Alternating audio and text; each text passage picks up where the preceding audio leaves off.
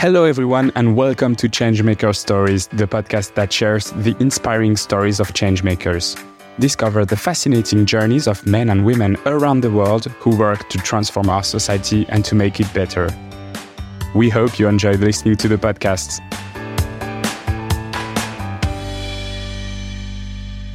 Welcome back on Changemaker Stories, everyone. Today we have a special episode because it's been a while since we've recorded in English. We have a special guest, Allegra Rusconi from Italy. Welcome on Changemakers, Allegra. Hi, everyone. Hi, Xavier. It's a big pleasure to be here today. We do it at a distance, but it will be as nice. Yes, I'm sure. So the topic from for today is uh, textile and textile waste and how to how to cope with it. You're into circular economy, and this is what we are going to talk about today. Maybe for starters, can you start by introducing yourself and talk about a bit of your background? Yes, for sure. So, hi, Xavier. Hi, everyone that is listening.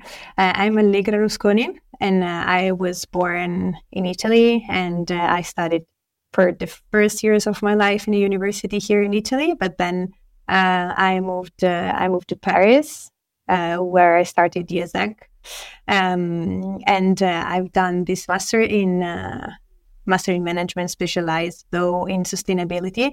And actually, there is where I had my first, let's say, hands on the topics of sustainability, where I think it was not yet uh, a big trend as it is uh, as it is today. I have done my two years there, and then I have been doing an internship at EcoVadis. And maybe some people that are into the world of sustainability know this company, as it's a sustainability rating company that has grown a lot in the past years.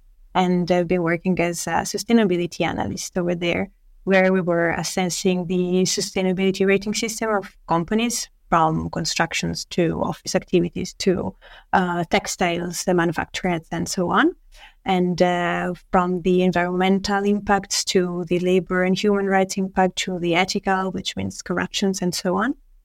And uh, after that, I've done this big change of my life, quitting everything and uh, starting to be an entrepreneur and starting my own um, startup. But I think we can dig into it a little bit more later. Yeah, of course. Uh, can, can you tell me maybe what led you to the world of eco friendly interior design? I think that was the first objective of your company. Yes, I mean, it was uh, definitely like a big change because, uh, as I told you, I was working in in EcoVadis as a sustainability rating, and uh, I must say I had very big expectations when I started to work there. I was, let's say, also my first CDE. I was really young, so expectations were really, really high. Uh, and of course, when you're like 23 and you're like working in sustainability, you're like, okay, I'm going to change the world. Uh, I'm going to have like a huge impact. Um, the world is going to be better in a few years from now that I that I started working in here. Uh, but let's say that reality is different, especially when you work, let's say, in a bigger company. Uh, so I mean, not to make everyone sad, but uh, uh, you have an impact, but it's not what you expect it to be. Exactly. Of course, you have an impact, yeah. but it's uh, it's different. Um, and also, like let's say, working in a sustainability rating company, the impact that you have, you don't really see it as you basically are in the background. So you're you're not the primary person that makes the impact with yourself, but it's like let's say really really indirect. I wanted to make it like bigger, and I wanted to make it myself not necessarily bigger actually, but uh, it was. I wanted to touch it. I wanted to to see it with my eyes because um, I felt it was more mm, real, let's say. Um, and also, of course, there was the COVID time that had uh, a huge impact as everyone found itself uh, behind a computer, um, not talking with a lot of people, and you start asking yourself, what do I really want to do in life? What are my interests? How do I want to spend my my future days? And yeah. uh, that's how actually it all started my my big change into uh, what I'm I'm doing right now. Because of course, um, I've done like an artistic high school and then I changed it to sustainability. And let's say during the COVID time, this side of myself came out a lot Uh, so my, let's say, my, my pure interests also came out. But of course, I didn't want to give up this mission of, well, let's say, saving the world. And so now it seems fun, but um, once you start it, of course, you don't want to give up.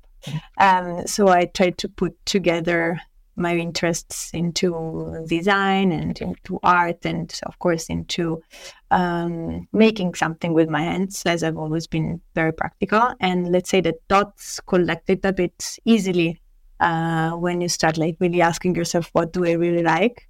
And uh, there it's when it all started. So it was okay um, i like working with textiles. I like doing things with my hands.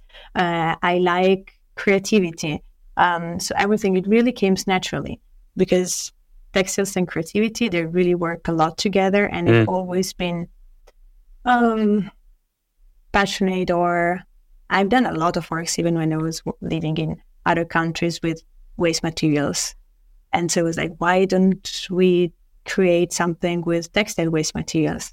So it really came kind of naturally. Also because when you work with waste, the creativity has to be pushed like at its maximum speed uh, because you basically don't design out of your drawings, but you mm. design out of what's already existing. So that's uh, where basically everything started. Why did you decided to start your company? Was it because you wanted to put your hands in the grease because you wanted to do something manual, practical, or was it because there was no design offices that would do what you wanted to do in uh, in the first place? I think it was it was both uh, honestly. Um, of course, there was a big, big part of myself that I wanted to do something on my own and, let's say, writing my own rules on how things could work from one side. And let's say, starting this experience when you still have not too many, let's say, responsibility because I was 26 or 27 when I started. And you're like, okay, either I do it now and I jump into this. Uh, uh, black hole or never, because then maybe it's too yeah. late. and uh, but of course, on the other side, we also saw this big need, especially when we started, of course, researching on the trends. And uh, on, yeah, do you have any the, numbers on the markets maybe that you could share so we can understand yeah, what's going definitely. on? definitely. I mean, when we started really looking into and researching more and more, we have realized the amount of tons that are discarded every year, like only fabric and only in the European Union is almost 6 million tons, which six is 6 million uh, tons per year. Yes, 6 million tons per year only in the European Union, which is uh, huge. It's incredible. And this amount of materials only go and goes to incinerator on landfill, which means okay. that most of it is burned or really ends up in into landfill and ends up there. So, what are we talking about? Is it like couch, sofas, carpets, this uh, is, seats? Uh, this is mainly fabric, so clothes. Yeah. Okay. Or fabrics that are discarded from uh, companies, for from factories. Because I mean, Europe we still have a lot, especially also in Italy, but France, Portugal, Spain. I mean, we still have a lot of factories that still produce fabric, and uh, there is a lot of ways that is produced both pre-consumer, which means from yeah. the factory, factory side, and that could be um, color tests, thickness tests, or any kind of sample, but also also during the uh, creation side of the te- of the of the fabric. Of, of course, there is a lot of tests, and these huge machines have to start, and only for maybe having a sample of 30 centimeters for 30, they of course have to start machines that are huge. So there is a huge amount of waste that is literally gone into into incinerator and destroyed. Um, and only between 10 and 15 percent of all these materials is actually correctly recycled or recovered. And uh, this is uh, really, really not it feels unreal because it's clean it just goes from the totally. Exactly. Yeah it goes and from from the factory to the landfills or yeah to totally. From the factory to the landfill or incinerator. And of course it's really costly. Not only yeah. of course in in terms of co2 because of course when you burn tons and tons of fabric it's it's insane the amount of co2 that it's generated and also from the transportations but also literally like the um, amount of money that the company has to spend in order mm. just to bring the materials into the landfill and pay the landfill in order to to get burned. in, So ad- in addition to the energy from the machines that created the waste. Absolutely, uh, exactly. And the people that work with them with uh, behind it. So it's it's really insane, and it's also insane how the companies first because now we're I think I think we're moving toward a more sensitive generation. Um, they don't really see the value of it because there is this raw materials that is pure, that it has super high quality because it's really rightly generated from from the company. So it has the quality that another garment or another kind of fabric has, but it's just thrown away because maybe the color is not perfectly in line with what the client wants. So meters and meters of fabrics is discarded.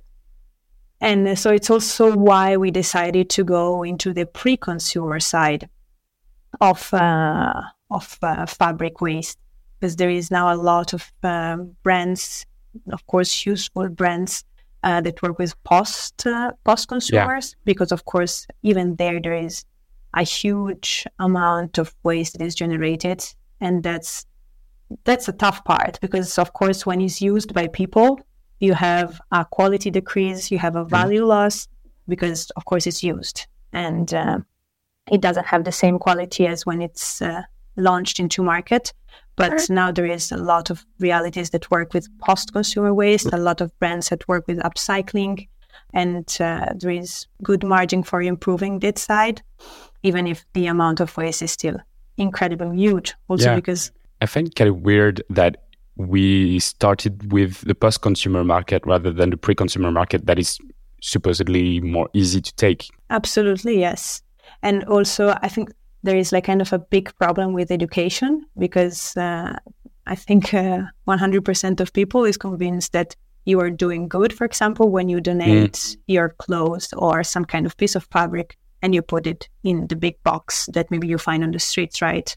That it's for an NGO or whatever. But this is actually where the problem starts because after all these researches of these two past years, uh, we've realized that of these materials, maybe only one or two percent is correctly put back into the market.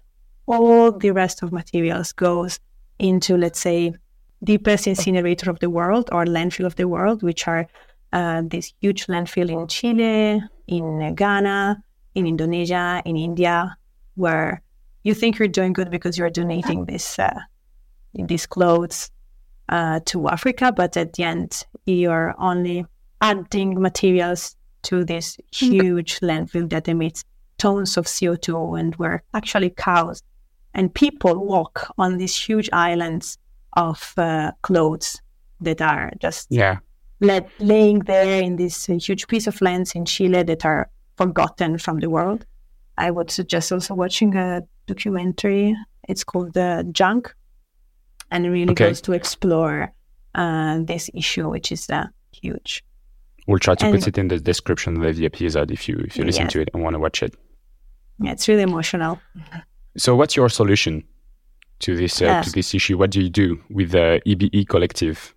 Yeah, I mean, of course, I'm. I am not sure there is a solution, and also, um, a small disclaimer: the world, the word sustainability, um, I find it a bit um, empty nowadays because, unfortunately, is used a lot.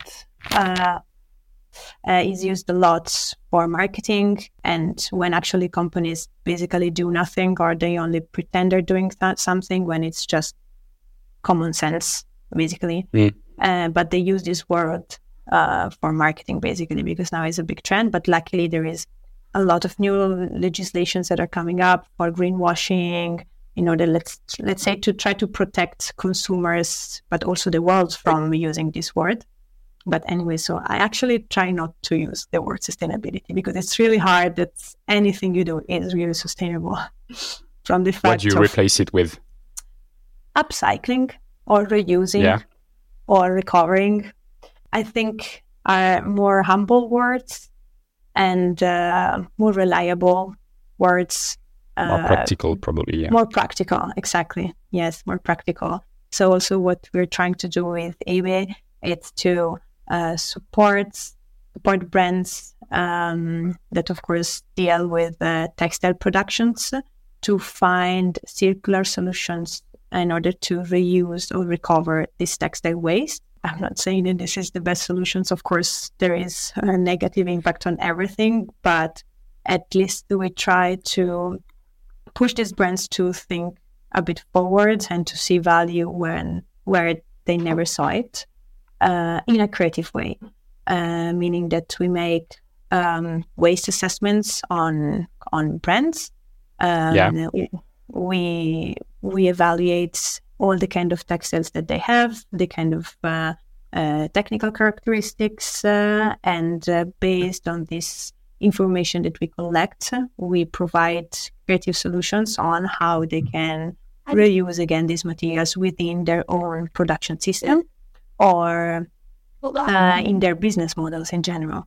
So we try to find permanent solutions, um, not capsule collections or whatever, but we try to yeah. really put back the materials within their system, adding value to the material and to the brand itself.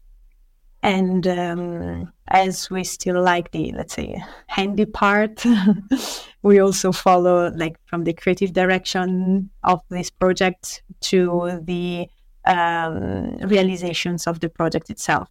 Mm. And these projects could be either producing a product that the company can sell itself with uh, using their textile mat- waste materials, excess materials that they already have.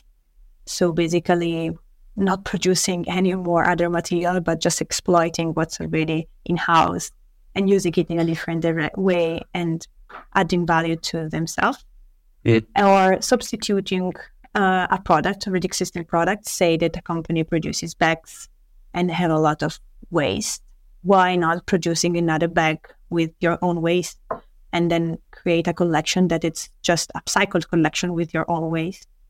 Uh, other solutions could be, let's say, if a company is really exposed and they have a lot of shops, they participate to a lot of fairs, why not making installations or setups for these shops in order to show people that you're actually activating, actively using your waste in a useful way, in a creative way, an attractive way as well. But also, it's possible that the brand has so much waste that we need to distribute it to mm. people that need it. As uh, more and more upcycling brands are coming up, or there is a lot of new technologies that maybe need waste to disassemble it, to, to do other things, we activate our network in order to distribute it as well. What I understand from what you're saying is that they lack the creativity side that allows uh, them to um, de-standardize the production of something that it would be a bit more difficult to produce because it's not per se standardized. It's waste. They don't know what they will be able to use it for, so they don't use it because it's too much reflection to how can we use it. Exactly, and they're mainly always focused on the other side of the business, of course, because yeah. this it has never seen as a value, but maybe as a loss of time, or is it has never been seen. It happened so many times that we went into factories and uh, we were asking probably us, we were asking the wrong questions, which was, what is your waste? And most of the factories, they were answering, we are not producing any waste. mm. But then, of course, you were turning your head and there were piles and piles of uh, fabrics that were just left in a corner. And we're like, so what, what is that? And they were like, oh, but that's uh, excess materials. And what do you do with it? I would throw it away. Then I guess it's waste. That's waste. Yeah. yes. That's funny because you said that it's usually very costly for them to send them to landfills or incinerators. It's really costly yes. for those companies. But in the meantime, they didn't try to have a solution. So when you arrive and you say, okay, I can re- upcycle it, I can give some value. I mean, if you think in uh, in economic and economical terms, that would be more positive for them, no? Definitely, because they would have an economical benefit. Of course, this project it has a cost because it has production cost, but yeah. at the same time you have economic benefits from mm. not sending the material to incinerator because it's around uh, be- between 250 and 50 euros per ton. So it, it's it's kind of a lot, and uh, and plus of course they have this um, sustainability benefit. Um, they're putting again materials within their circular systems and it's adding value for them, for the consumers, for the planet, basically for, for everyone. But what's challenging is to is to make this mind shift uh, from uh, convincing someone that something that had always been useless now it has a value, and uh, uh but it has a value for them, for the brand. So it's uh, it's a challenge, but I think that as soon as they understand these potentials of these materials, it comes quite easily. It's kind it kind of comes obvious. Uh, But I think we are we have grown in a in a in, in, a kind of society where we're so standard and it's so linear that of course you you recover materials from natural resources, you produce, you make waste from your productions, and then you throw it away, and then you sell it, and that's that's simple, no? So there is no way for seeing something else. But now, yeah, they see maybe they see it as a defocus from the from the exactly. main activity. They yeah. see it as a defocus, not really as an added value. But we are moving forward to make this shift. And how hard is it to to launch your company on a very competitive market, which is the textile, which is a low margin uh, market, which is really hard to get into? Yeah, uh, because there's a lot of huge actors uh, yeah, how how uh, hard is it to launch a company on this competitive market? It's uh, it's really hard. yes, it's uh, it's really moment. hard. Uh, yes, exactly. It's really hard because I mean, yes, there is a lot of people, and as I said, the focus is different. Um, especially now that we're kind of in a constant economic crisis where priorities are always different um, of course, like it's a natural crisis that we're having. Uh, I mean, prices are keep increasing. So of course, when you go to a company, they don't see it as a priority because there is other problems to cope with. Um, so that's uh, that's a big challenge. But again, as I was saying before, I was saying before, the challenge is to make this mind shiftment. But if you see there if, that there is someone within the company that has this little bit open mindedness um, to understand the value of this. It's kind of again a, as a closed loop because as soon as they see the value, then they're like, okay, it actually makes sense also from mm. an economical perspective. Uh, unfortunately, right now, what uh, is done is basically done for marketing, but this it doesn't mean it's bad. It's just that people now are see more the value through marketing but is still making a positive impact. Where do you see your, your company in the next few years? Do you have any vision plan?